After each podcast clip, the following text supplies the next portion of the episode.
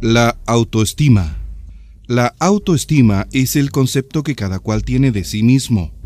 La autoestima viene definida por una serie de creencias que se traducen en resultados.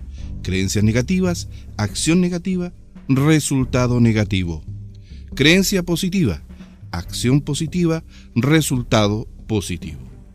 Este conjunto de creencias es parte de nuestra estructura psicológica y forma la imagen que tenemos de nosotros mismos. Nuestro rendimiento, tanto personal como profesional, nunca será superior a nuestra autoimagen. La autoimagen funciona como un termostato y determina las acciones y los resultados.